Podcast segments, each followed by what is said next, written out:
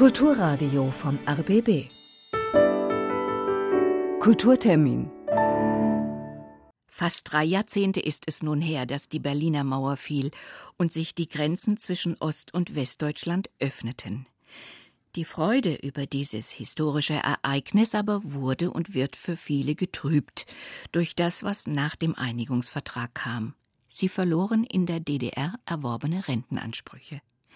Eine davon besonders betroffene Personengruppe sind die in der DDR zwischen 1977 und bis Ende 1991 geschiedenen Frauen.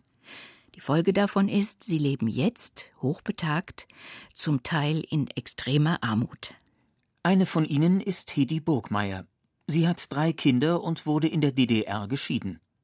Sie verlor 1990 nach der Wende ihren Arbeitsplatz als Fachverkäuferin bei der HO, der Handelsorganisation einer der beiden Lebensmittelketten in der DDR.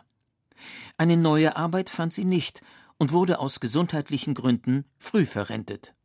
So habe ich mir das mal nicht gedacht. Ich habe gedacht, 40 Jahre, dann kriegst du eine anständige Rente, wenigstens, dass ich alles alleine bezahlen kann und nicht zum Staat betteln muss. Und das finde ich heute so ungerecht. Und darum kämpfe ich noch mit, solange ich die Kraft habe, dass wir irgendwo mal was bekommen oder einen Ausgleich haben, dass wir irgendwo betrogen wurden. Als die Generation der um 1930 Geborenen in den 50er und 60er Jahren ihre Kinder bekam, gab es auch in der DDR noch keine ausreichende oder flächendeckende Kinderbetreuung. Erika Steiner erinnert sich. Ich bin 1982 geschieden worden.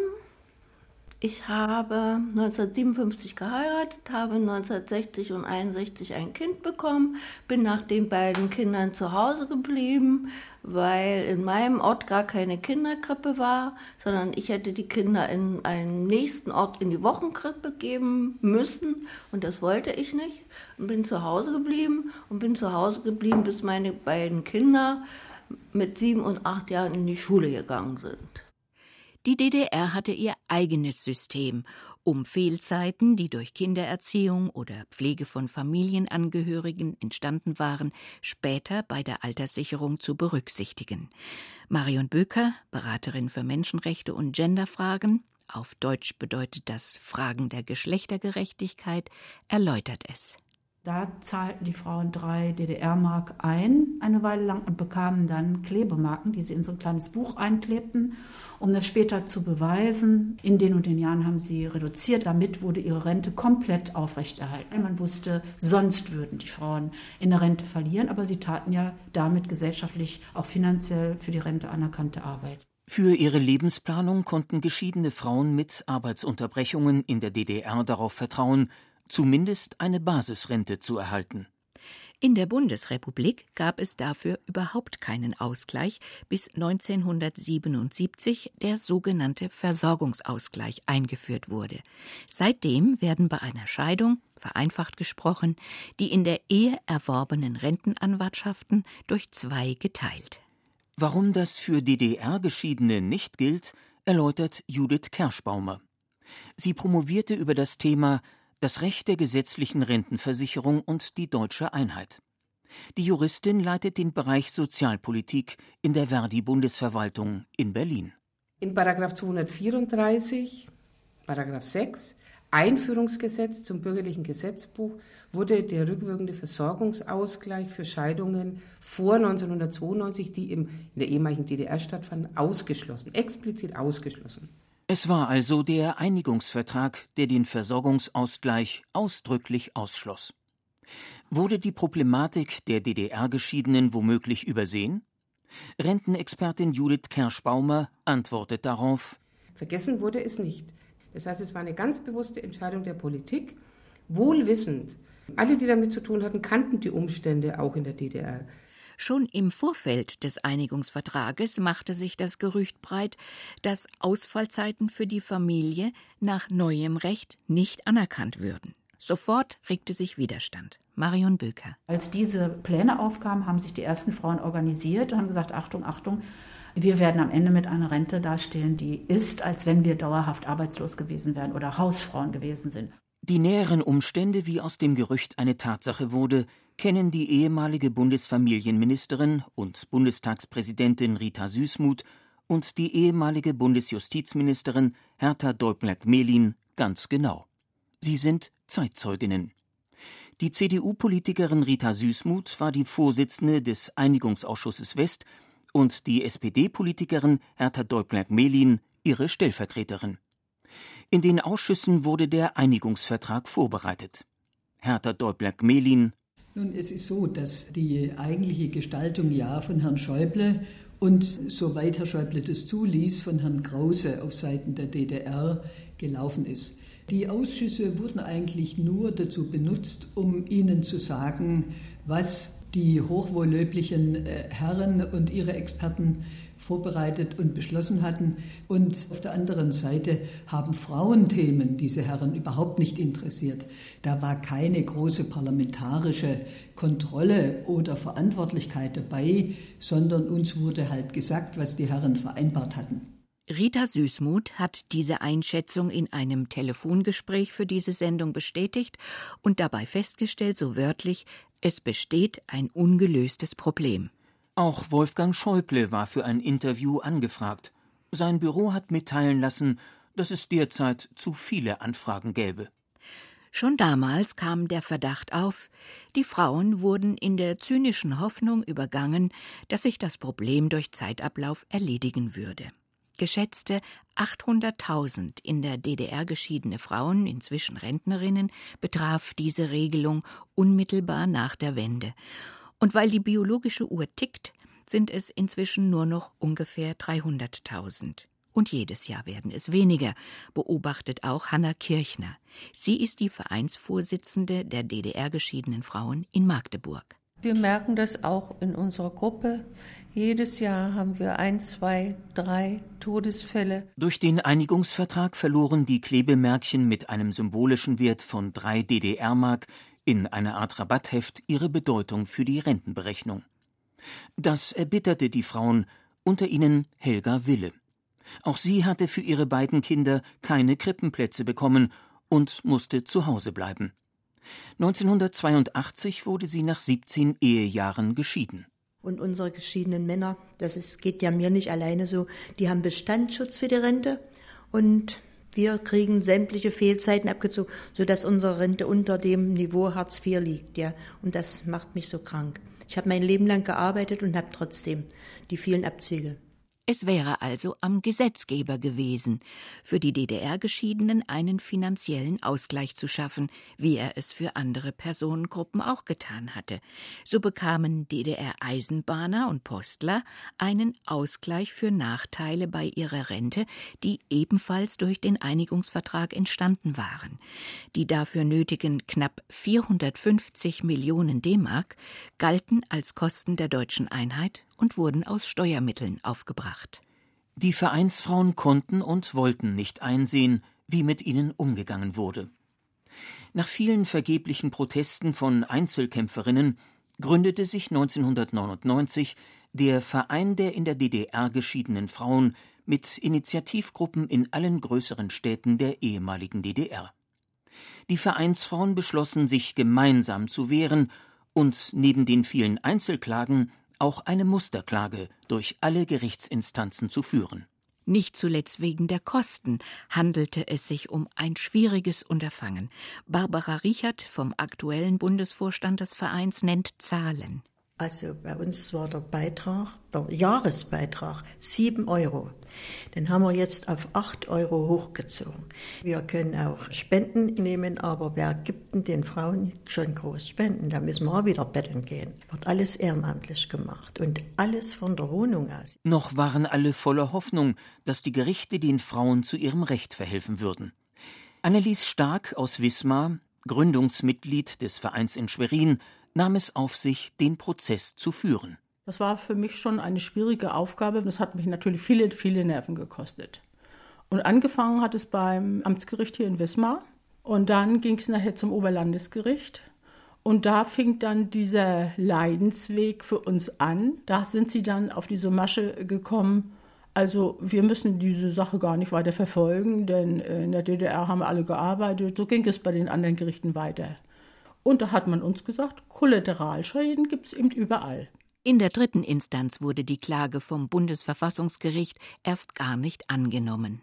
Und die letzte Instanz, der Europäische Gerichtshof für Menschenrechte, erklärte die Menschenrechtsbeschwerde für unzulässig. Die Frauen ließen nicht locker und schafften es sogar ins Wahlkampfbüro zum persönlichen Gespräch mit der gerade frisch gewählten Bundeskanzlerin Angela Merkel. Das war im März 2003. Annelies Stark und Ute Lauterbach vom damaligen Vorstand des Vereins fuhren gemeinsam nach Stralsund. Wir haben ihr die ganze Sachlage geschildert und da hat sie gesagt, wir sollten uns dann wieder melden. Aber ab dann ging es nochmal hin und her mit dem Schriftwechsel. Wir kamen ja auch bis zu ihrer Sekretärin vor. Aber dann wurde alles abgeblockt, grundsätzlich. Und wir dachten, eine Frau aus dem Osten würde ein bisschen mehr Verständnis haben für das, was da mit uns passiert ist. So viel Hartnäckigkeit insgesamt hat vielerorts zu Aggressionen gegen die Frauen geführt. Von einer Vorzimmerdame musste sich Annelies stark sagen lassen: Wissen Sie, dass Sie penetrant sind? Und da habe ich zu ihr gesagt: Wissen Sie, dass es mir keinen Spaß macht, penetrant zu sein? Ich habe Tage, da kann ich den Telefonhörer gar nicht anfassen, weil ich gar nicht in der Lage dazu bin. Penetranz aber war gerechtfertigt und nötig.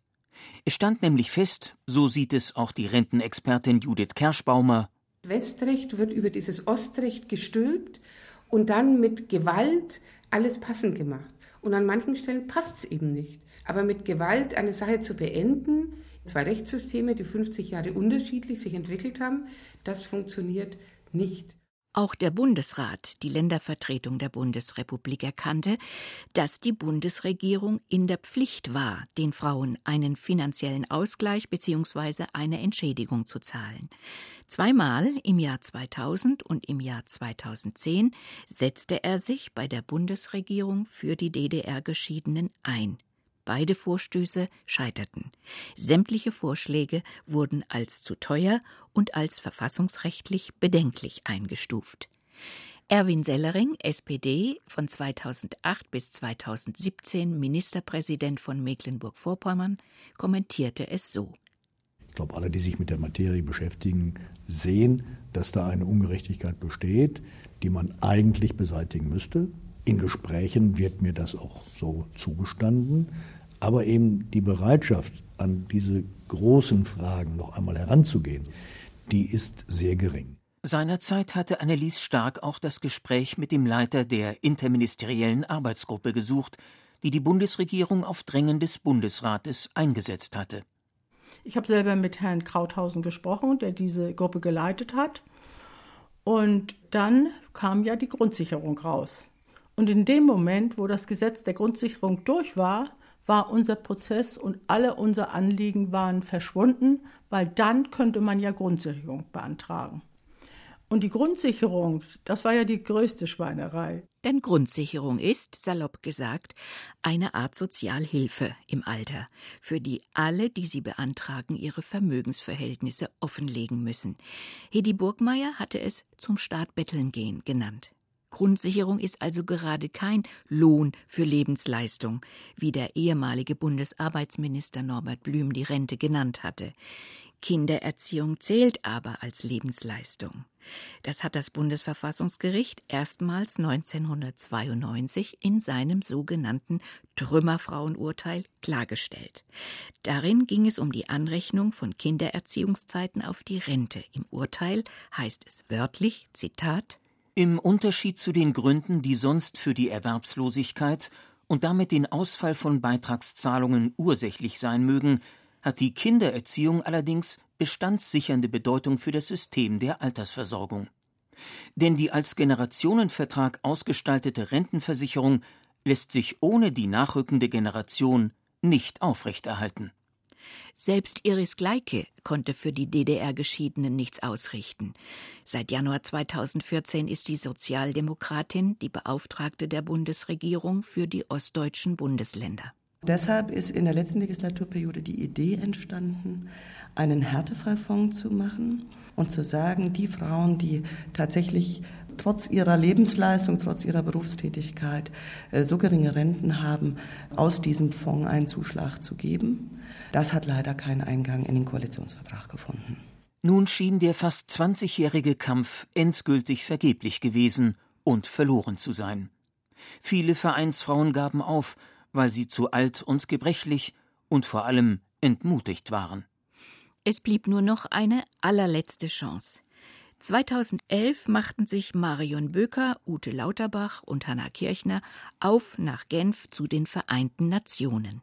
Dort sitzt der Überprüfungsausschuss der UN-Frauenrechtskonvention, in Englisch die Convention on the Elimination of All Forms of Discrimination Against Women, abgekürzt CEDAW. Die Frauenrechtskonvention hat das Ziel, jede Benachteiligung von Frauen zu beseitigen. Auch Deutschland hat die Konvention unterzeichnet. Alle vier Jahre müssen die Mitgliedstaaten gegenüber dem CEDAW-Ausschuss schriftlich Rechenschaft ablegen, welche frauenpolitischen Maßnahmen in ihrem Land getroffen wurden um bestehende Benachteiligungen abzubauen. Mit dem Wegfall ihrer Rentenanwartschaften fühlen sich DDR-Geschiedene wegen ihres Geschlechts, also als Frauen, und wegen ihrer Herkunft, weil sie aus der DDR stammen, benachteiligt. Hanna Kirchner ist Folgendes im Gedächtnis geblieben. Wir haben dargelegt, wie unsere Situation ist, und nachdem das in die Köpfe eingedrungen war, hatte man eigentlich sehr, sehr viel Verständnis dafür und war erstaunt, das reiche Deutschland, warum gibt es da so etwas? Nach diesen Ermutigungen reichte der Verein im August 2011 hunderte Seiten von Schreiben, Petitionen, Gerichtsurteilen, Rentenbescheiden und Berechnungen und andere Dokumente ein, die seit 1992 gesammelt worden waren. Zwischen Hoffen und Bangen vergingen weitere drei Jahre, in denen aus Genf nichts zu hören war. Und dann kam im Dezember 2015 die Entscheidung. Also wir haben einfach nur eine kurze E-Mail bekommen, dass das Untersuchungsverfahren nicht eröffnet wird. Die erforderlichen Kriterien einer systematischen und gleichzeitig schwerwiegenden Diskriminierung seien nicht erfüllt. Marion Böker vermutet, dass die Bundesregierung dem UN-Frauenrechtsausschuss mitgeteilt hat, sehr vereinfacht gesprochen. In Deutschland stirbt ja keiner. Also wir haben die Grundsicherung, alle haben Dach über dem Kopf, es gibt die Tafel, man verhungert nicht. Also was ist eine schwerwiegende Diskriminierung? Doch Marion Böker hatte für diesen Fall schon Plan B in der Schublade, nämlich ein zweites Mal nach Genf zu fahren. Denn im Februar 2017 stand dort der nächste offizielle Termin an, in dem die Mitgliedstaaten, darunter auch die Bundesrepublik, ihre Staaten bzw. Rechenschaftsberichte vorlegen würden. Die Besonderheit des Verfahrens ist, dass auch nichtstaatliche Organisationen, sogenannte NGOs, vom englischen Non-Governmental Organization, ihre Sicht der Dinge darstellen können und vom Ausschuss gehört werden. Auch der Verein der in der DDR geschiedenen Frauen ist eine solche nichtstaatliche Organisation. Diesmal fuhr Marion Böker mit Barbara Richert vom Vorstand des Vereins nach Genf. Beiden war klar, dass sie eine bestimmte Strategie verfolgen mussten, um ihrem Anliegen Geltung zu verschaffen, und dafür reisten sie schon vier Tage vor Sitzungsbeginn an. Das ist ein Kommunikationsprozess und wenn man vor Ort ist und mit solchen Ausschussmitgliedern auch noch mal Augenkontakt hat, ihnen ein Papier überreicht hat, einen Dialog hatte, die Hände geschüttelt hat und sie wieder wissen, mit wem sie da eigentlich zu tun haben, hat man höhere Chancen dran zu kommen. Eine erste Gelegenheit bot sich, als die deutsche Botschaft in Genf im Vorfeld der Tagung einen Empfang gab. Für die Bundesrepublik war, gemeinsam mit ihrer Delegation, bereits Elke Ferner eingetroffen, parlamentarische Staatssekretärin im Bundesfamilienministerium. Und da habe ich zur Frau Böger gesagt, Marian, wir müssen heute unbedingt sehen, dass wir an die kommen. Wir müssen mit der Frau Ferner mal reden. Und dann, die war ja belagert von allen und dann ist die Frau Böger von rechts und ich von links gekommen, dass wir die in der Mitte hatten. Elke Ferner versprach, sich mit der Sache noch einmal zu befassen und sagte ein gemeinsames Gespräch nach der Bundestagswahl zu. Es stellte sich jedoch schnell heraus, so Barbara Riechert, nur die Frau Werner, das hat sie dann hinterher gesagt, die hört ja auf. Nach der Wahl ist die weg. Also sie klärt das Problem nicht. Die Nächsten kriechen das auf den Tisch. Doch das sollte nur der Anfang der neuen Taktik gewesen sein. Denn nicht nur Gesicht zeigen stand auf dem Programm, sondern intensive Lobbyarbeit. Der Alternativbericht aller deutschen NGOs umfasste mehr als 60 Seiten. Marion Böke hatte vorab für die DDR-Geschiedenen eine gesonderte, zwölfseitige Ausarbeitung gemacht und diese dann noch einmal auf eine Seite verknappt. Wir haben uns also mit Papieren bewaffnet, wo die Fragen draufstehen. Wir haben einzelne Gespräche mit den Ausschussmitgliedern des Frauenrechtsausschusses der UNO geführt, haben sie darauf angesprochen, ob sie jetzt noch eine Möglichkeit sehen, ob sie da nicht bitte die Regierung fragen werden. Was wird die Regierung tun? Wir haben ihnen nochmal die Sachlage kurz erklärt. Wir haben einmal mit den anderen Nichtregierungsorganisationen zusammengesessen und die aufgeklärt, dass es so einen Fall gibt. Wir sind auf den Fluren nochmal hingegangen, haben die eine und die andere angesprochen, damit wir auch sicher sichergestellt haben, wir haben nicht nur eine Sprecherin angesprochen, die gibt es nicht weiter, oder wir haben dann die Koordinatorin, die auch die abschließenden Bemerkungen schreiben würde, das wusste man ja angesprochen. Wir haben einige Frauen, die vorher auch in der Arbeitsgruppe des Untersuchungsverfahrens zu den DDR-Geschiedenen waren, angesprochen. Und wir haben immer wieder sozusagen, wo es ging, das Gespräch darüber geführt, damit das ja nicht plötzlich zufällig vergessen wird. Dann kam der entscheidende Sitzungstag. Vormittags und nachmittags hatte die Bundesregierung, vertreten durch Elke Ferner, Rede und Antwort zu stehen. Also sie hat eigentlich beim ersten Mal keine Antwort gegeben. Das hat dann auch beim zweiten Frageansatz nachmittags Unwillen erwägt, aber da haben die schon ganz schön Geschütz aufgefahren und gesagt, man sehe nicht, dass ein so reiches Land solche armen Rentnerinnen zulässt, zumal sie nicht selbstverschuldet arm sind, sondern weil man ihre Rentenansprüche nicht korrekt übergeleitet hat. Und man sei über diese Antwort, das ist ausgeurteilt, nicht zufrieden. Sie wollten jetzt hören, wie die deutsche Bundesregierung den Rentnerinnen äh, Recht gewährt. Daraufhin erklärte Elke Ferner, erst müssten die Bundestagswahlen 2017 und danach die Entscheidung der neuen Bundesregierung abgewartet werden. Die alles entscheidende Frage lautete jetzt, würde in den abschließenden Bemerkungen des CEDAW-Ausschusses die Bundesregierung definitiv zum Handeln aufgefordert werden? Barbara Riechert litt Höllenqualen, denn das Anliegen der DDR-Geschiedenen war der letzte Punkt auf der Tagesordnung, nachmittags um 17 Uhr. Und die Entscheidung lautete Deutschland muss einen Fonds auflegen, um diese Ungerechtigkeit zu beseitigen. Die muss einen Fonds auflegen. Das heißt, wir haben den Durchbruch geschafft, dass jetzt die Regierung am Zug ist und wir nimmer als Bettler dastehen. Weil nach zwei Jahren muss die Regierung schon wieder Rechenschaft ablegen, was sie gemacht haben und nach vier Jahren, also nochmal zwei Jahre, dass sie was gemacht haben, dass sie das gemacht haben. So. Und das war doch jetzt mal was ganz, das Ereignis war ganz toll. Das ist also durch die Presse gegangen, es ist in Zeitungen gekommen. Unsere Frauen waren begeistert. Im abschließenden Bericht des Frauenrechtsausschusses vom 3. März 2017 ist die Verpflichtung nun auch schwarz auf weiß nachzulesen. Ob die Botschaft aber auch wirklich in Berlin angekommen ist, muss derzeit noch bezweifelt werden. Das ergibt sich aus einem Schreiben der Pressesprecherin des Bundesfamilienministeriums, mit dem eine Interviewanfrage bei Elke Ferner für diese Sendung abgelehnt wurde.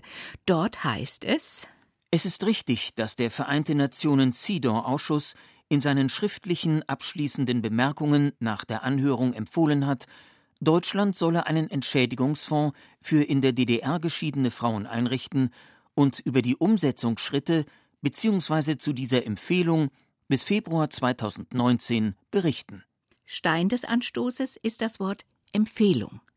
Im englischen Original heißt es nämlich Zitat The committee requests the state party, also der Frauenrechtsausschuss verlangt, er fordert die Bundesregierung auf, konkrete Schritte zu unternehmen.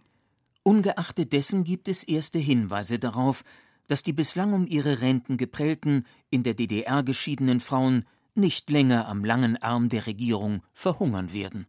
Im Regierungsprogramm der SPD zur Bundestagswahl 2017 stand es bereits. Zitat Wir wollen einen Fonds für jene Menschen einrichten, die bei der Überleitung der Alterssicherung der DDR in das bundesdeutsche Recht erhebliche Nachteile erlitten haben, die im Rentenrecht nicht lösbar sind.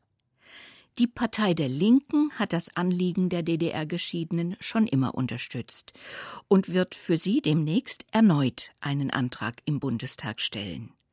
Und im Frühjahr 2018 kommen die Gleichstellungsministerinnen der Länder in Bremen zusammen, um eine Lösung zu erarbeiten.